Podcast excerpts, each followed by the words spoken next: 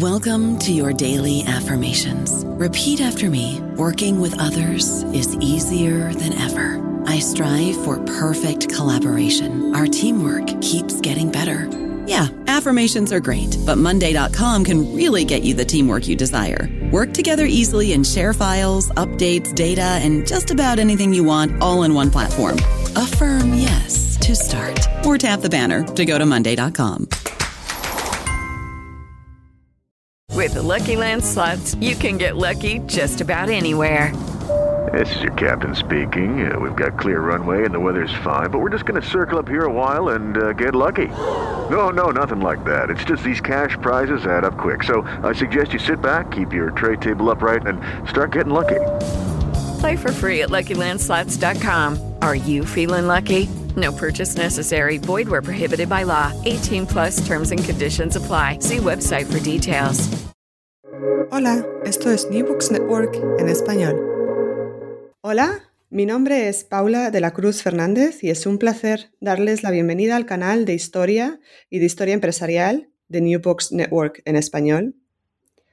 El libro que presentamos hoy eh, se titula La Fiat in, in América Latina de 1946 a 2014, en el que se explica la historia de la compañía italiana de automóviles Fiat en América Latina, en Brasil y Argentina. La edición publicada está en italiano. Es un libro muy completo que se centra en las fábricas de la Fiat en Argentina y Brasil y por tanto también en el impacto industrial, urbano y cultural que éstas tuvieron eh, en el desarrollo económico y también en las sociedades de estos países. Es importante resaltar que el libro resal- eh, subraya la conexión entre la industrialización, la interna- internacionalización empresarial y el movimiento migratorio europeo hacia estas naciones en América Latina en la segunda mitad del siglo XX. Eh, para mí es un placer reunirme hoy con la autora de este libro, la profesora Eugenia Scarzanella, profesora en Historia de América Latina en la Universidad de Bolonia, ya eh, jubilada, pero aún trabajando. Hoy está trabajando en, un- en la historia de un empresario italiano en el sector de la música y, y- los discos en la segunda posguerra de los Estados Unidos. Ha publicado además un artículo sobre este, sobre este nuevo proyecto en la revista Altre Italie, el número 60, y pueden eh, revisarlo en esa revista, en esa publicación. Bienvenida, profesora. Eh, muchas gracias por la invitación. Buen día. Por favor, si nos puedes hablar un poquito sobre, em, sobre tu trayectoria profesional y cómo llegaste a la idea o al proyecto de escribir eh, la historia de Fiat en América Latina. Bueno, eh, yo siempre me ocupé de la historia de la inmigración italiana. Desde diferentes puntos de vista se publiqué varios libros y uno de los temas que siempre he trabajado es el tema eh, de la actividad empresarial de los emigrantes italianos eh, en Argentina y también en Brasil. Eh, en, em, en los, en los años eh, que anteriores a la Primera Guerra Mundial, en los años de entreguerra, de entre dos guerras, y eh, en los últimos años estoy trabajando el tema eh, de los empresarios eh, des- después de la Segunda Guerra Mundial. Y me he ocupado de eh, un empresario en el libro que mm, precede ese sobre Fiat, es la historia de un empresario en el sector eh, de la editoría.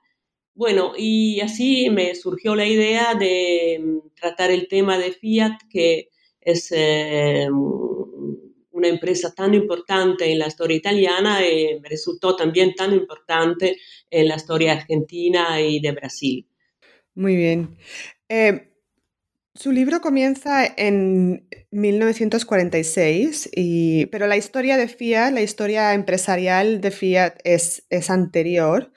Si nos puedes eh, contar un poquito sobre los antecedentes de la compañía y después cómo se internacionaliza y eh, también igual en el contexto de otras compañías de automóviles que estaban también en procesos de interna internacionalización en estas décadas, como Ford quizás, y, qué diferencias hay en, entre el caso italiano y el caso americano.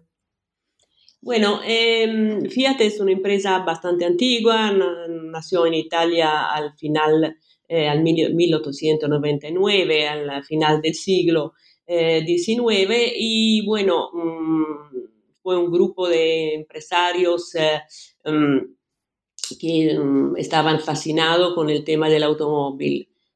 bueno, em, la expansión exterior de, Fiat eh, se realizó a, mm, los años 20 eh, en, los países que tenían una presencia importante de migrantes, por eso es el tema, eh, muy, estrecha la relación entre migración e empresa. Y bueno, por supuesto, la dirección fue Argentina y Brasil, solamente que el costo de los autos eh, era muy elevado en esa época, no, era, no podía ser un bien, un bien de consumo de masa para los emigrantes, así y no, no había competición con eh, la producción norteamericana, que era más una, una eh, producción de masa y, que tenía un lugar más importante en el mercado latinoamericano, que era un mercado bastante estrecho que eh, solamente después de la Segunda Guerra Mundial fue posible para, para la empresa italiana eh, lograr un espacio eh, en el mercado latinoamericano.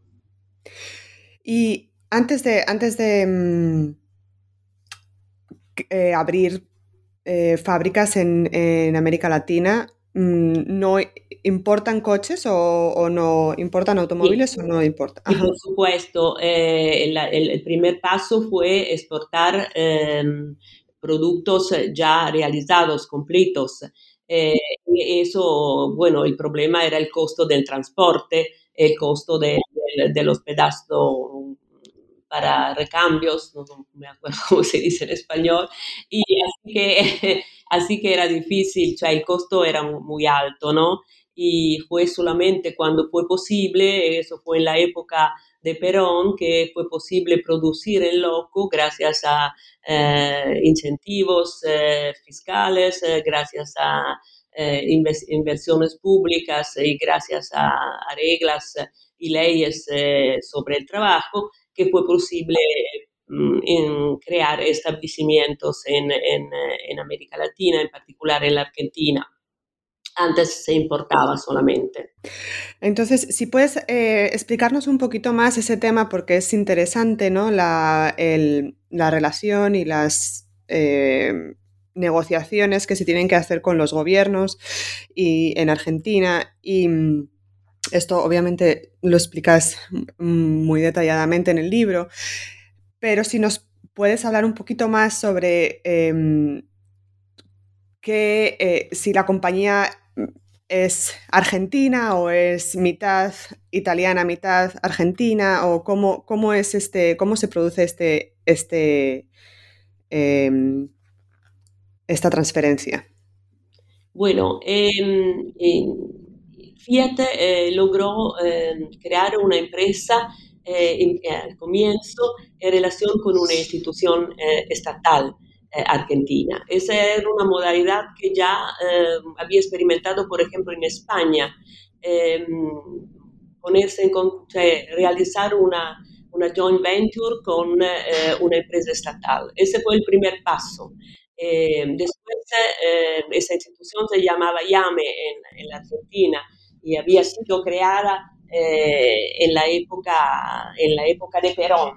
El, el problema era que eh, después eh, se, se, independizó, decimos así, se independizó y mm, después fue una empresa italiana. Eso creó un problema porque el nacionalismo argentino siempre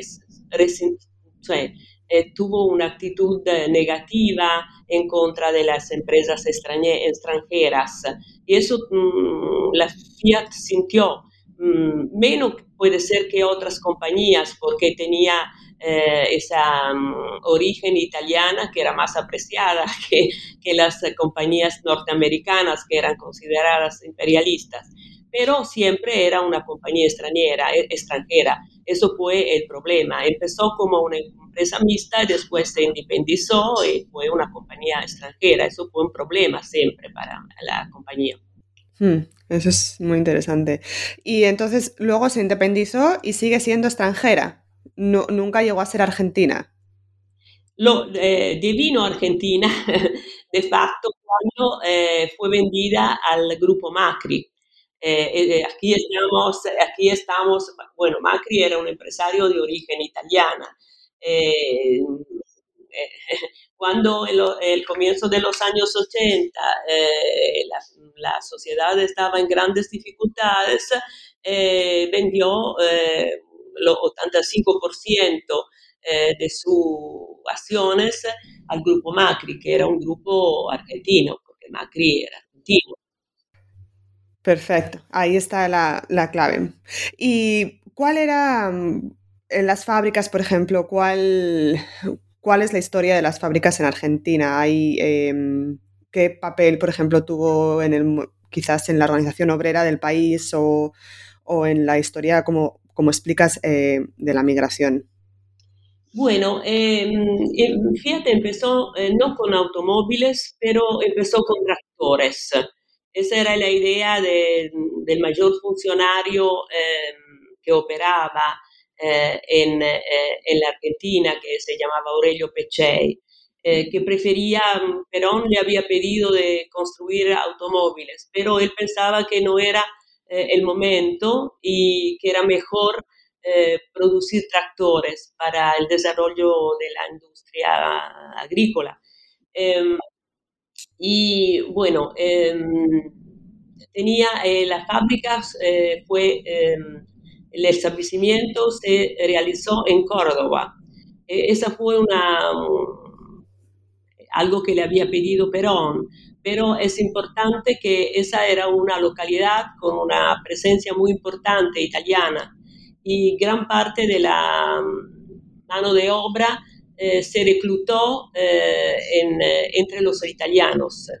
eso creó un clima, decimos, más paternalista en la, en, la, en, la, fábrica, ¿no? Un poco como, mm, como era el modelo de Turín, el modelo italiano, una relación, decimos, no había sindicatos al comienzo y era una fábrica en que se hablaba también el piemontés, eh, porque los inmigrados eh, sí no sabían el italiano, pero de, de sus abuelos habían aprendido el piemontés, el dialecto piemontés, así que había una, una, relación bastante estrecha entre el tema de la inmigración y, como, y la fábrica.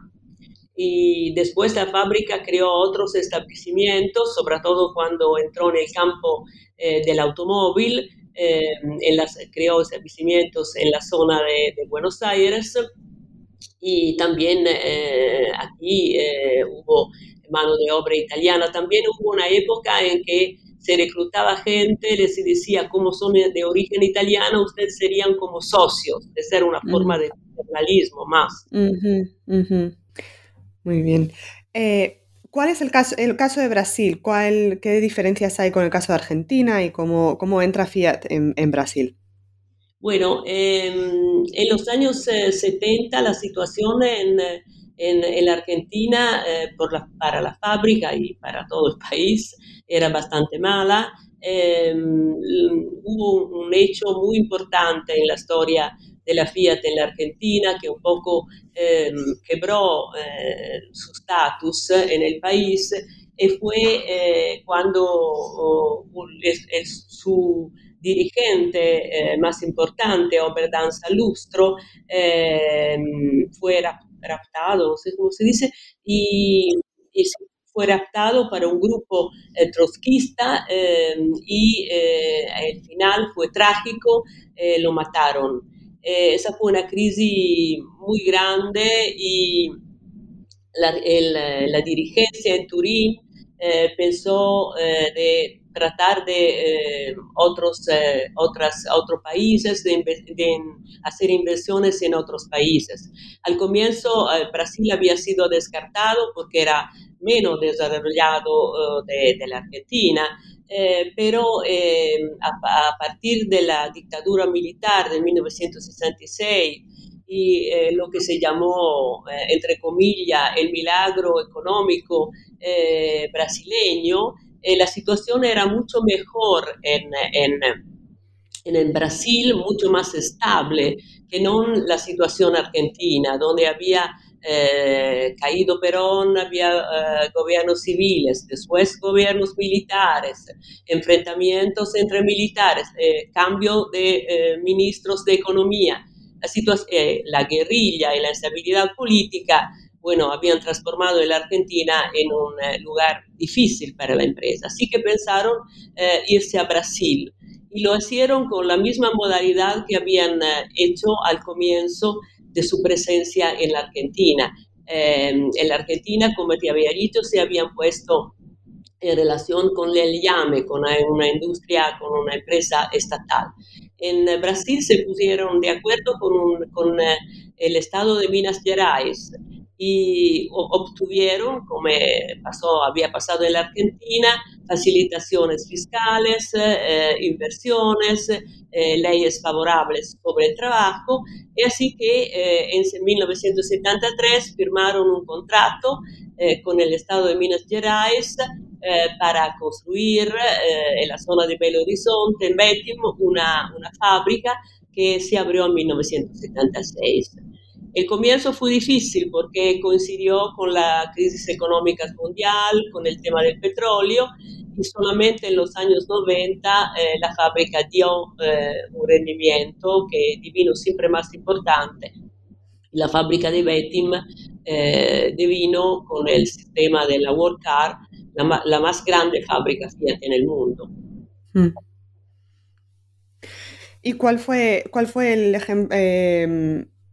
La, mm, vamos, eh, quién entró a trabajar en las fábricas de, Brasil y cuál es el, digamos, el impacto que tuvo, que tuvo Fiat en, en la historia de Brasil. Fue un impacto muy importante porque a partir de, de Belo Horizonte, de Minas Gerais, eh, creció mucho el, el, número de los empleados. Eh, era una industria muy, muy moderna, a diferencia de lo que había ocurrido en la Argentina. En la Argentina se había adoptado el sistema fordista. Eh, en, en, la Argentina, se, eh, en Brasil, perdón, eh, se empezó con el nuevo sistema, el nuevo sistema que eh, venía desde, desde, Japón, ¿no? Eh, una nueva fábrica más moderna, con una nueva estructura interna y, la más moderna, diríamos. Y además, eh, mm, Turín, la Fiat transfirió en Brasil los centros de, tecnológicos, así que hubo un desplazamiento, veramente una internacionalización verdadera esta vez, porque el, el, tema de la producción de la novedad se trasladó a Brasil y, hubo un impacto muy grande. Eh, después em, de, de, de, Minas Gerais eh, se abrieron fábricas también en, en, la región tradicional donde estaban la región EBC, donde estaban ensediadas las otras fábricas automovilísticas y eh, en otras zonas del norte de Brasil, eh, cerca de Recife. Así que hubo una expansión muy grande y, y, no hubo contrastes políticos como en la Argentina, porque Fiat se manejó bien, eh, sea con los gobiernos militares, sea con los gobiernos civiles, eh, hasta llegar a Lula. ¿Y qué pasó con Lula? Porque ya terminas en 2014 el libro. ¿Cuál? Sí, exactamente. Exactamente. Eh, una de las últimas eh, fábricas para la Jeep eh, fue mm, contratada con, con, Lula y después realizada con Dilma Rousseff. Y bueno, el, libro termina en 2014, pero era para indicar que la, la, fábrica que ahora estaba dirigida por Marchion era Fiat Chrysler Automobil, tuvo buenas relaciones políticas en Brasil, a pesar que en Brasil hubo muchos, muchas luchas sindicales muy fuertes. Al comienzo en Betim no había luchas sindicales como en la zona tradicional eh, de las fábricas automotrices, pero después hubo varias luchas eh, porque los salarios que se pagaban eran más bajos eh, en la fábrica Fiat. Interesante. Y mm, estas fábricas, por ejemplo, bueno, hay, casos obviamente de, que las fábricas se mm, como que crean pueblos, ¿no? O sea, se, se se abren en, sitios que están menos poblados o cerca de otras, de otras ciudades y al final mm, todos, eh, y al final se crea como otro pueblo, ¿no? Alrededor de la, de la ciudad, de la fábrica. ¿Ocurre esto con alguna de las fábricas? Sí, lo que pasa que el caso argentino, eh, la fábrica estaba, la primera fábrica, sea la fábrica de, de, tractores, sea la fábrica de automóviles, estaba en Córdoba, estaba muy cerca de la ciudad.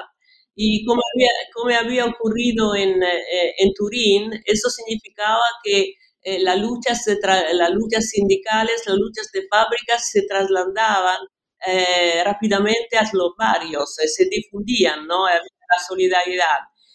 cuando se crearon las fábricas en Brasil,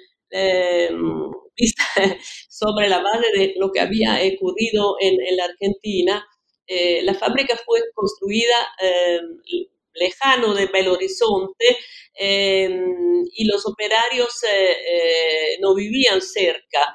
habían autobuses colectivos que lo trasladaban todos los días de, de la localidad donde vivían, de 20 hasta 100 kilómetros de distancia. Así que eran era más difícil eh, trasladar las luchas eh, a los barrios, era más difícil crear solidaridad entre los obreros. Interesante. Y otra cuestión, eh, em, más allá de la manufactura, de las fábricas, ¿qué tipo de, qué otras unidades de negocio hubo, por ejemplo, para, promoción, para publicidad? ¿Qué, ¿Qué, otras partes de la empresa operaron en, en estos países? No, eh, hay que decir que eh, Fiat no era solamente una, una fábrica de automóviles. Eh, Fiat tenía, muchísimos otros intereses en varios campos, el campo de los motores, de los motores diésel, trabajaba con las empresas ferroviarias en la Argentina y, además tenía intereses Em, en los grandes labores públicos, porque había una empresa, empresa que trabajaba, eh, ganaba las licitaciones para grandes trabajos públicos como, eh, sé cómo se dice, para estradas y para eh, embalse, como, como, se dice, para energía eléctrica. Así que tenía un, montón de actividades. Mm, las fábricas de automóviles era solamente un tema. Eso hay que tenerlo en consideración, eh, importante. Y eso además explica eh, la relación muy estrecha entre la fábrica y el poder político, porque el poder político, bueno,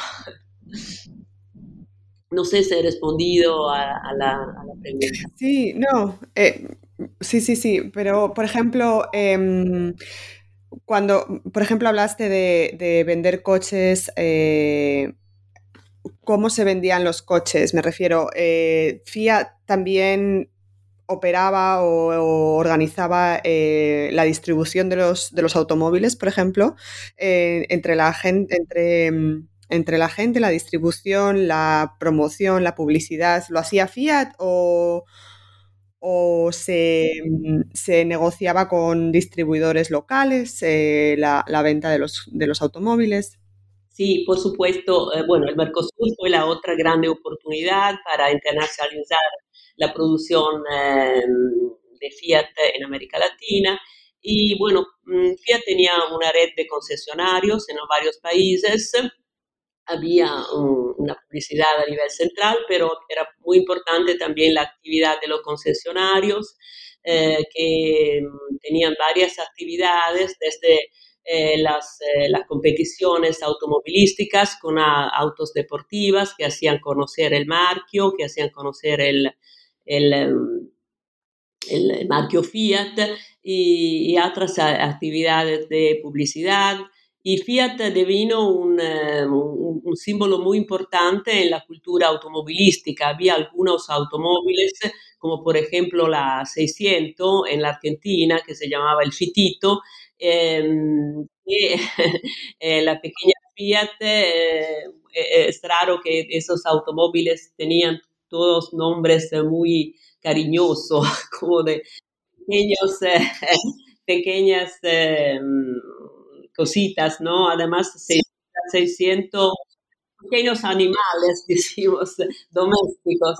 Y hay, todavía hoy hay, un, hay grupos de, de gente, de, de, aficionados que coleccionan automóviles y fue la primera automóvil, la primera automóvil que... Eh, de masa, decimos, el fitito, porque eh, era bastante accesible como precio y eh, fue asociada en los años 60, porque el desarrollo de Fiat en la Argentina fue en los años 60 del desarrollo del automóvil, fue asociada con el tema de la libertad, con el tema de la emancipación femenina. Si nos miramos eh, a la publicidad, vemos que, siempre, que hay mucha publicidad con, que ponen eh, la idea de la libertad, del poderse manejar, hacer lo que se quiere con su con su automóvil.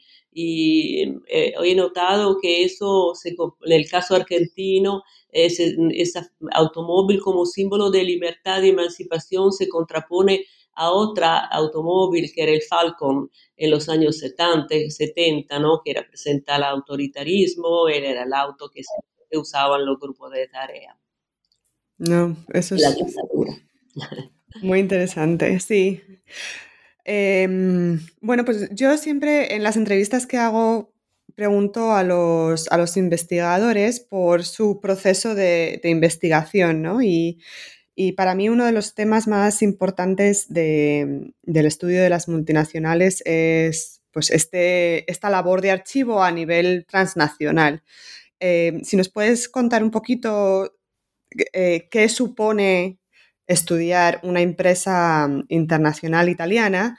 Es decir, los archivos, están los archivos, por ejemplo, mm, ¿cuál fue tu, proceso de investigación? ¿Están los archivos en Italia o están los archivos eh, en Argentina y en Brasil? ¿Cómo, ¿Cuál ha sido la... Eh, ¿Cómo se han preservado estos documentos y cuál fue tu, tu viaje ¿no? de, eh, por estos archivos? Bueno, em, lo que pasa es que en la Argentina en Brasil eh, no se ha conservado eh, archivos eh, de la empresa. el caso argentino en particular es un caso mm, difícil porque como la Fiat vendió al grupo Macri, bueno, se perdió un montón de papeles, ¿no? Desaparecieron un montón de papeles. Pero por supuesto, hay un archivo, que es un archivo muy importante en Turín, el archivo de la Fiat, que tiene contiene un montón de material. Y, pero eh, es un material que es difícil investigar porque son todos documentos muy técnicos, eh, balances, cuentos. Eh, es bastante difícil mmm, sacar datos cualitativos, ¿no? Yo buscaba sobre todo eso, me interesaba mucho la actividad de los dirigentes, em, de la gente que había ido a la Argentina, me interesaba ese aspecto. Em, para lograr eso eh, tuve que hacer entrevistas em, y buscar, eh, o buscar eh, biografías y autobiografías. Eh, en la Argentina encontré material eh, relacionado con la época de Perón eh, en, en, el archivos que, mm, de la Secretaría de Perón, de la presidencia Perón, encontré documentos. Y encontré documentos, como, como te decía, siempre puse la relación entre migración y empresa en los archivos italianos porque por lo que se refiere a las relaciones económicas entre Italia y Argentina y un tema importante era el tema de Fiat. Así que eh, fue un trabajo bastante complicado de Turín eh, a Roma, donde están los, archivos eh, nacionales italianos, un poco a la Argentina y completando el trabajo con diarios y entrevistas. Fantástico. Pues muchísimas gracias, profesora Eugenia Scarsanella, por estar hoy con nos, conmigo. Bueno, muchas gracias a vos, eh, al interés por el libro. Eh, muchas gracias. Sí, es un gran, es un gran libro que me gustaría haber leído con más detalles y si hablase más italiano. Pero, em, pero bueno, lo que pude leer, em, por supuesto, lo recomiendo y, a todos y a todas, gracias por escuchar. Eh, mi nombre es Paula de la Cruz Fernández y esto es eh, New Books Network en español. Gracias por escuchar New Books Network en español. With Lucky Land slots, you can get lucky just about anywhere. This is your captain speaking. Uh, we've got clear runway and the weather's fine, but we're just going to circle up here a while and uh, get lucky. No, no, nothing like that. It's just these cash prizes add up quick. So I suggest you sit back, keep your tray table upright, and start getting lucky. Play for free at LuckyLandSlots.com. Are you feeling lucky? No purchase necessary. Void where prohibited by law. 18 plus terms and conditions apply. See website for details.